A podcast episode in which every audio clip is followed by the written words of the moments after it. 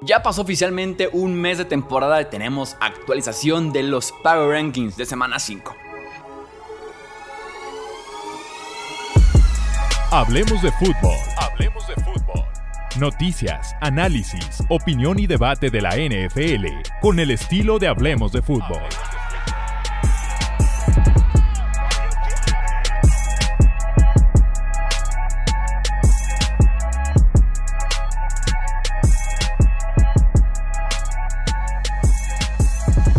¿Qué tal amigos? ¿Cómo están? Bienvenidos a una edición más de Power Rankings. Aquí en Hablemos de Fútbol. Yo soy Jesús Sánchez y vamos a calificar o hacer un ranking del peor al mejor equipo de la NFL. Seguro que tú tienes tu opinión. Te invito a compartirla en comentarios, en redes sociales, decirme yo pondría este equipo en tal lugar porque esto y esto y esto con argumentos y que empiece el debate sano, que empiece la conversación. En el lugar 32, que creo yo que aquí hay poco debate, poca conversación, pondremos a los Bears. Hoy por hoy tienen el pick 1, que es el que les pertenece a ellos en el draft, y el pick 2, que es el de los Panthers, que justamente cambian en este trade que hacen para subir por que tenemos a los Panthers en el puesto 31, que es el otro equipo que no ha podido ganar partido este año en la NFL. Panthers, según reportes, quiere a un wide receiver 1, Kof Kof DJ Moore, no sé por qué lo incluyen en el cambio por eh, Bryce Young o por el pick número uno. No sé, insisto, por qué incluyen a DJ Moore cuando DJ Moore era parte clave del desarrollo de el que sea que fuera su coreback novato esta temporada. En el lugar 30 pondremos a los Denver Broncos. Con todo y que ganaron, le ganaban a los Bears sufriendo, viniendo de atrás en remontada. Russell Wilson bien, insisto, ha cocinado bien este año. El tema es que la defensiva en analíticas y en estadísticas es la peor de toda la NFL. En el lugar 29 pondremos a los Raiders de Las Vegas. Baja un poco la emoción que tenían por Aiden O'Connell desde la pretemporada, diciendo que había sido el mejor quarterback novato de pretemporada y demás. Lo vemos en temporada regular. Sin duda alguna, Jimmy Garoppolo sigue siendo mejor opción. Y el que está también perdido, el que anda de un rumbo a otro sin saber en dónde está, es Josh McDaniels con sus decisiones. ¿eh?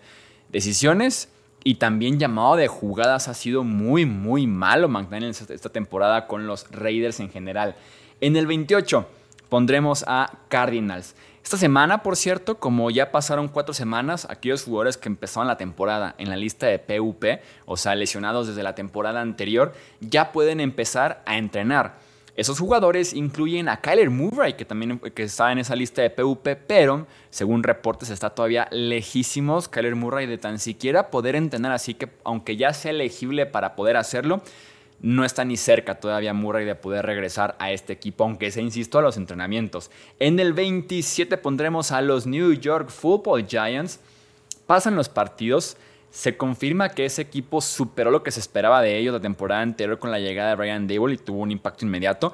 Y también se confirma que ese contrato de Daniel Jones va a ser un lastre. Es un peso y que no debieron de haberle pagado a Jones ese dinero este offseason. En el lugar 26 pondremos a los Pats.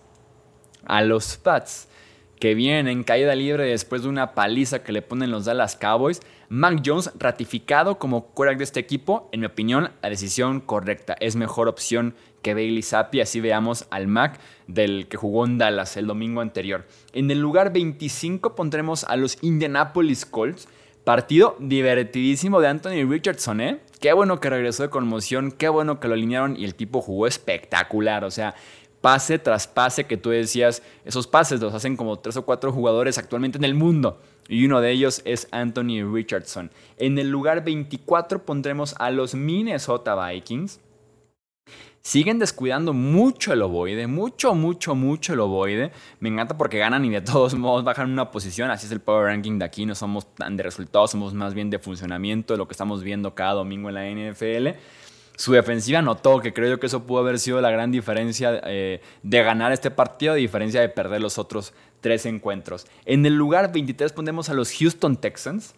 Qué partidazo de CJ Stroud. Lleva dos semanas consecutivas jugando para ser novato excelente. O sea, poco más se le puede pedir a Stroud en las últimas semanas. En el puesto 22 pondremos a los Commanders. Howell mejoró en toma de decisiones Todavía se comió cinco capturas de coreback. Era la línea defensiva de Filadelfia, pero sigue reteniendo mucho tiempo el ovoide en las manos. Afortunadamente para él espera este jueves una línea defensiva que está muerta, que es la de los Bears.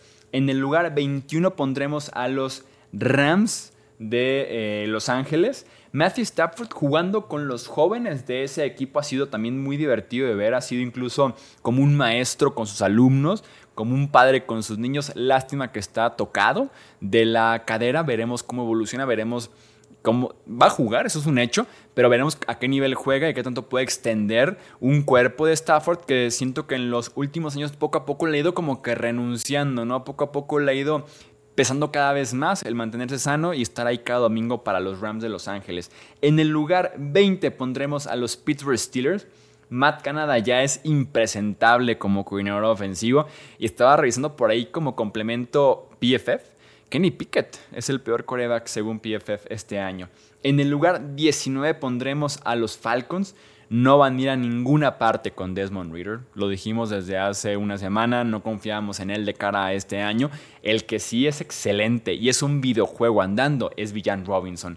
En el lugar 18 pondremos a los Cincinnati Bengals. Como lo mencioné en el podcast ganadores, están 1-3 con Joe Burrow prácticamente arrastrándose.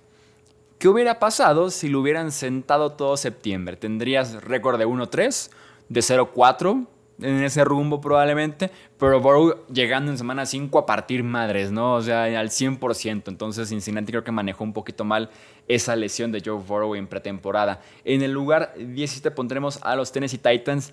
Quiero ver a estos Titans. Como juegan en casa, que han ganado a Chargers y a Bengals, los quiero ver jugando así de visitante porque han sido Titans completamente diferentes, ¿no? Han sido dos caras de la moneda, Tennessee fuera y en casa. En el lugar 16 pondremos a los New Orleans Saints. Carl lanzó todo corto, todo, todo, todo corto, uno que otro pase nada más, pero fue de los quarterbacks que más corto lanzó esta semana en la NFL, que menos promedio de yardas eh, aéreas tuvo en sus pases. Me hubiera gustado ver en ese sentido a James mejor.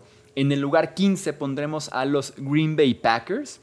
Bakhtiari podría estar fuera el resto del año, el tackle izquierdo de los Packers, que era de los mejores de los últimos años, de los mejores de la liga, sin lugar a dudas, que iba probablemente a una carrera lo suficientemente sólida como para ser incluso considerado en algún futuro para el Hall of Fame.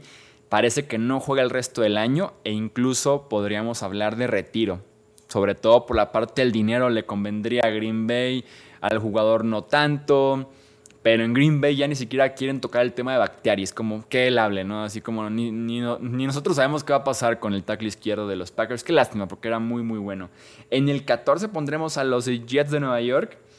Me pregunto si los Jets pueden repetir esa magia, esa intensidad, ese nivel que se les dio el domingo por la noche, que requirió de ser domingo por la noche, en casa, horario estelar, la atención completa de los medios de comunicación por ser los Jets y también un poco por el tema de Taylor Swift, requirió de que el Rodgers regresara al locker room, regresara al equipo, hablara con ellos el sábado por la noche en plan, pónganse las pilas, dejen de culpar a Zach Wilson, vamos sacando esto adelante y dan ese partidazo en contra de los Chiefs. Mi pregunta es, jugando un domingo a las 11 de la mañana en contra de los Raiders de Las Vegas, ¿pueden repetir esa energía? Pueden repetir esa motivación, ese nivel, esas ganas que se les vio el domingo por la noche, o fue solamente el contexto completo para poder ver a estos Jets. Es mi gran duda que tengo con Nueva York esta semana. En el 13 pondremos a los Brownies.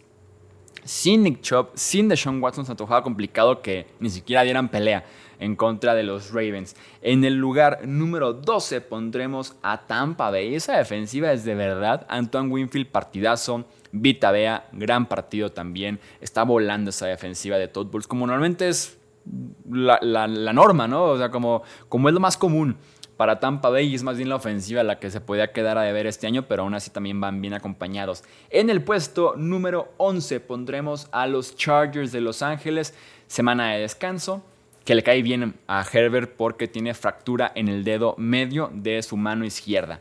Entramos al top 10. En el puesto número 10 pondremos a los Jaguars. Primer partido creo que la defensiva de Jacksonville no es mala este año porque no tenían pass rush y presionaron con toda Desmond Reader y aparte también tuvieron dos intercepciones, un pick six, casi una tercera intercepción, así que jugaron bien a la defensiva de los Jaguars. Creo que por primera vez, insisto, en el año. En el 9, Seahawks. Devon Witherspoon lleva dos semanas buenísimas. ¿eh? Esta semana la rompió y se llevó reflectores porque tuvo capturas, tuvo un pick six de 97 yardas y demás. La semana pasada también estaba jugando muy bien Devon Witherspoon, un pick top 5 del draft anterior. Mucha anticipación, no tiene el mejor físico, pero es súper ágil, súper rápido, insisto, juega muy inteligente, se anticipa los pases y eso es muy valioso en esa defensiva de Seattle. En el lugar 8 pondremos a los Baltimore Ravens. Eh, aprovechando los altibajos del norte, ¿no? De la americana. Browns, tema de lesiones. Steelers, su ofensiva no despega. Y Bengals con el tema de Joe Burrow. Entonces, como que Bengals silenciosamente, poco a poco, han ido como que haciendo ese colchoncito en el norte y siendo el mejor equipo de una división que estaba bien apretada desde el off-season. En el lugar 7 pondremos a los Lions. Montgomery ha sido, creo yo, una sorpresa para mí. No esperaba gran cosa después de que no se me hiciera tan talentoso, tan explosivo en su tiempo con los Bears. Con esa inofensiva ha sido un excelente corredor también. Y el que ha decepcionado más bien es Jamir Gibbs. Pero mientras funcione de Montgomery, ese juego terrestre puede andar bien. En el lugar 6 pondremos a los Dallas Cowboys. La ofensiva es una roja sigue siendo un problema, una pesadilla y que con rivales mucho más serios que los Pats, por ejemplo, eh, les puede pesar el hecho de que no estén terminando con 7 sus posesiones. En el lugar 5 pondremos a los Chiefs. Andy Reid llegó a 250 victorias en su carrera en la NFL, empatando a Tom Landry en el cuarto lugar. Andy Reid debe ser considerado uno de los 5 o 6 mejores coaches en la historia de la NFL por lo que hizo primero con Filadelfia, bueno, con Green Bay, con ese cuerpo de corebacks y ofensiva, después con Filadelfia, llevándolos constantemente a la final de la NFC y después con Mahomes desde Alex Smith con los Chiefs. En el lugar 4 pondremos a los Miami Dolphins. Es el partido que peor le ha pasado tú en tema de presión, en tema de estar con un defensivo constantemente cerca. Y eso es mérito de los Buffalo Bills. La, línea ofensiva de los Dolphins tiene muchas dudas, sobre todo lesiones con el tackle izquierdo otra vez, Teron Armstead pero esa inofensiva como que se les mostró la debilidad que pueden presentar más adelante y que estaba siendo muy bien cubierta por el sistema de Mike McDaniel. En el lugar 3 pondremos a Filadelfia. Me encanta que esta jugada que hacen de la personal con Jalen Hurts y que fue tan criticada y que los equipos se quejan y que la quieren prohibir y demás, tan solo este domingo, bueno, domingo y lunes, fue intentada por tres equipos y a ninguno le funcionó, ni a Chargers, ni a Pats, ni a Giants es mérito de los jugadores y el entrenamiento. No es una jugada automática, no es así de fácil de me pongo aquí, empujo y primero y diez. No. Y también, mucho mérito también hablando de Jalen Hurts, porque ni Herbert, ni Daniel Jones, ni Mac Jones tienen las piernas, el poder del tronco, el poder de los muslos de Jalen Hurts que puede hacer sentadillas, squats, con hasta 600 libras. Entonces nadie tiene las piernas de Jalen Hurts para poder aplicar justamente esa misma jugada, así que no la prohíban, esa jugada es mérito de Filadelfia. En el lugar 2 pondremos a los Buffalo Bills. Si quitamos la semana 1 de nuestras memorias, complicado, porque fue una semana 1 impactante, fue una semana 1, un arranque fuertísimo. Si quitamos la semana 1, Josh Allen probablemente ha sido el mejor coreback de la NFL este año. Semana 2 a semana 4 ha sido brutal Josh Allen, incluyendo este domingo contra Dolphins. Y para cerrar de regreso al puesto número 1, los San Francisco 49ers. Como le decía también en el podcast de ganadores, no sé mucho de decir el MVP de la semana 4, quien lidera el MVP, faltan 14 semanas, pero quien sí ha sido el mejor y más impactante jugador este año en la NFL de la semana 1 a la 4, la temporada completa, el mes de septiembre, McCaffrey. Sin duda alguna, CMC McCaffrey con San Francisco. Así que por eso y por otras razones como Brock Purdy, como el regreso ya de Divo Samuel jugando bastante bien esa defensiva que también me encanta cómo esa defensiva cierra hacia el ovoide con la velocidad con la que juegan. Me encanta e, en ese sentido también la defensiva y por eso San Francisco es, creo yo, muy sólido, el mejor equipo actualmente de la NFL. Recuerda comentar, dejar tu like suscribirte y compartir este podcast con otros amantes de la NFL para que la comunidad siga y siga creciendo. Hasta aquí vamos a dejar los Power Rankings. Yo soy Jesús Sánchez. Estos Hablemos de Fútbol. Hasta la próxima. Gracias por escuchar el podcast de Hablemos de Fútbol. Para más, no olvides seguirnos en redes sociales y visitar hablemosdefutbol.com.